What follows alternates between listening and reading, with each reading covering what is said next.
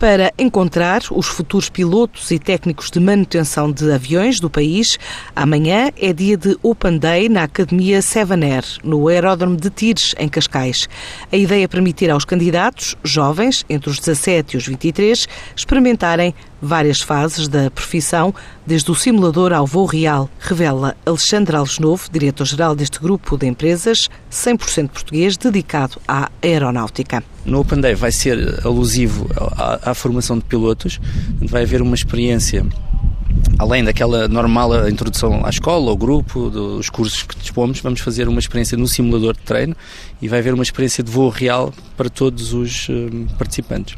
Nós colocamos algumas restrições, justamente para termos aqui apenas pessoas que de facto se interessam pela, pela profissão de piloto, porque o Open Day é alusivo à formação de piloto profissional. Portanto, temos um, um, limite de 17 anos, como idade mínima para poder participar, e existe um custo. O Open Day tem um custo de 35 euros por pessoa, que inclui também almoço e estas experiências todas que eu referi.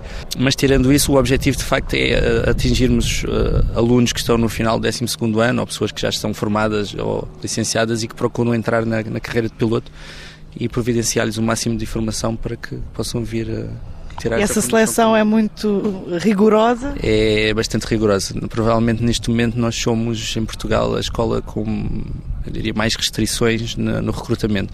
Tentamos selecionar, tentamos ser muito seletivos na, no processo, de, nós chamamos de screening, na seleção de, de, dos candidatos a alunos. A afluência dos últimos dias já levou a empresa a marcar um novo Open Day para 7 de abril, numa altura em que tem planos de expansão, para conhecer este sábado na edição de Negócios em Português, depois das 8 e meia da manhã.